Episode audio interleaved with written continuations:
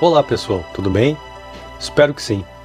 E para o caso de não nos vermos mais, bom dia, boa tarde e boa noite. Eu me chamo Júlio César Campos e sou bacharel em filosofia pela Universidade Federal de Santa Maria. Hoje vamos explorar alguns assuntos extremamente relevantes para a atual realidade social que vivemos: fake news e o paradoxo da tolerância de Karl Popper. Então venha comigo e vamos adentrar algumas camadas desse complexo mundo do saber. Contextualizando para quem chegou hoje ao planeta Terra, Karl Raimund Popper é um filósofo influente do século XX, principalmente por suas críticas aos métodos científicos da sua época. Nascido em Viena, na Áustria, em 28 de julho de 1902, elaborou suas teses com ênfase na observação, acreditando que conclusões científicas só poderiam ser extraídas das teorizações e observações. Esse método ele chamará de falsificacionismo, que vai contra os métodos indutivos da época. Em resumo, o método de falsibilidade proposto por Popper pode ser ilustrado pelo seguinte exemplo. Digamos que pelas andanças da vida, uma pessoa encontra muitos animais. Entre eles, acha curioso que até então só tenha encontrado gatos pretos pela frente. Essa curiosidade faz com que essa pessoa chegue à seguinte conclusão: Todos os gatos que eu encontrei são pretos, logo, só existem gatos pretos no mundo. Essa teoria seria um método de indução que na época era muito usado. O método de Popper, que faz crítica ao indutivo, apresentará a seguinte conclusão contrária de que não, não existem somente gatos pretos no mundo, sendo ilógico afirmar com certeza tal afirmativa. Com base nisso, a teoria fundamentada por Popper, que tem no falseamento seu fazer científico, nos dirá ser refutável todo e qualquer argumento lógico para ser ciência. Para melhor explicar, vamos ao exemplo. Digamos que essa mesma pessoa, dos gatos pretos, ainda nas suas andanças, encontra os mesmos gatos e se questiona pela existência ou não de gatos de outras cores. Mas que logo ali à frente encontra um gato marrom. Se essa pessoa chegar à conclusão de, nas observações dele até então, só existiam gatos da cor preta, mas que sim podem existir gatos de outras cores, tanto que encontrou uma de outra cor, essa pessoa chegou à conclusão falseável de Popper. Interessante essa perspectiva, não é mesmo? Mas agora, ao contextualizar vocês sobre este importante filósofo, vamos ao paradoxo da intolerância.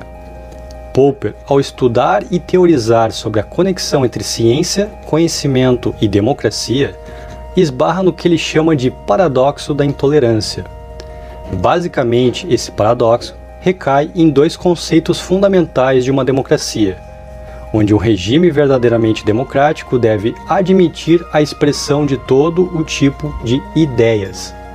Essa concepção tem muita influência no iluminismo, que diz que governar implica em ouvir todas as opiniões dos indivíduos que vivem naquele coletivo social. Mas se para viver de forma pacífica é importante ser tolerante e tolerar até os intolerantes, o que aconteceria se uma grande maioria intolerante assumisse o poder? E, ao assumir, utilizasse o sistema tolerante para a instrumentalização da intolerância. Esse uso democrático para propagar antidemocracia não seria um paradoxo? A intolerância não é algo novo na nossa sociedade. Na nossa história, podemos resgatar diferentes exemplos de intolerância. Mas um fenômeno que tem se propagado bastante e crescido exponencialmente é a instrumentalização da intolerância. Muitos grupos orgânicos têm se reunido à volta de assuntos polêmicos e aproveitado a crescente onda conservadora do século XXI para destilar ódio. O problema tem criado ares ainda mais dramáticos quando se percebe que estes mesmos grupos se organizam em meio cibernético para alcançar ainda mais adeptos à intolerância aproveitadores mal intencionados estão utilizando a internet para espalhar notícias falsas com finalidade determinada, que pode ser o recrutamento de adeptos a uma determinada ideologia ou instigar a proliferação do ódio. Bem, se você for fazer novamente um intercâmbio em outro planeta e está voltando agora, deixe-me fazer um breve resumo do que é fake news. Fake news é literalmente traduzido como uma notícia falsa, que tem por finalidade desinformar ou espalhar uma desinformação.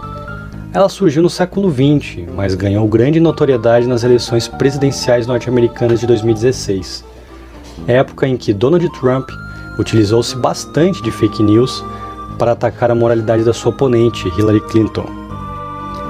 Há exemplos das eleições do Grande Irmão, no Brasil não foram diferentes. As eleições de 2018 foram um exemplo do quão nocivo pode ser a proliferação de notícias falsas. A estratégia utilizada na criação de uma fake news é normalmente igual. Os criadores pegam um assunto polêmico ou sensível ao grande público, constroem uma narrativa que parece ser verdadeira, colocam algumas mentiras misturadas e voilá, temos uma fake news. Algumas dessas fake news são fáceis de detectar, outras são tão bem elaboradas que necessitam de cuidados e revisão das fontes para percebê-las.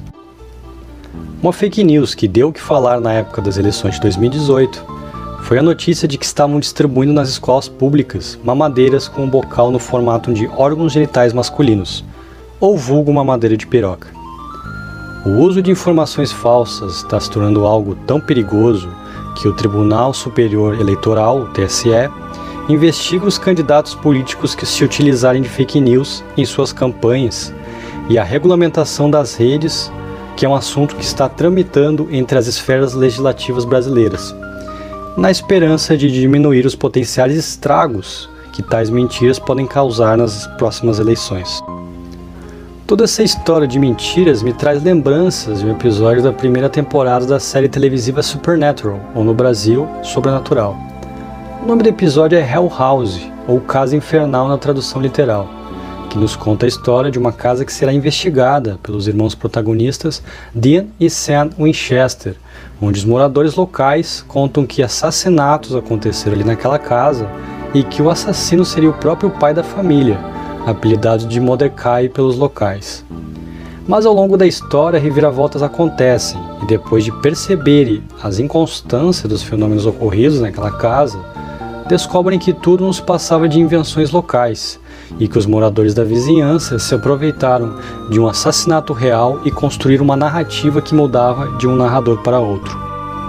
A caçada à entidade se torna algo ainda mais problemática quando se descobre que ela assume os medos e os incorpora dentro de um ambiente, reproduzindo-os com manifestações ilusórias das mentiras que contavam em relação à casa, que agravaram a situação e aumentaram o poder da criatura. Outro elemento ainda mais problemático é que um blog de notícias paranormais que investigava a casa acaba se conectando à entidade, assumindo a forma dos medos criadas pelos internautas daquele blog, tornando aquela entidade quase que impossível de ser combatida. A única solução que os irmãos Winchester encontram, por fim, para acabar a entidade é pondo fogo na casa a fim de eliminar o problema pela sua raiz. Este exemplo último tem uma relação mais direta com boatos e lendas urbanas, mas nos ajuda a entender a proporção que uma mentira pode ter e já nos introduz ao tema do nosso próximo encontro. Então, obrigado, viajantes interplanetários, por me acompanhar até aqui e até a próxima. Que a força esteja com vocês.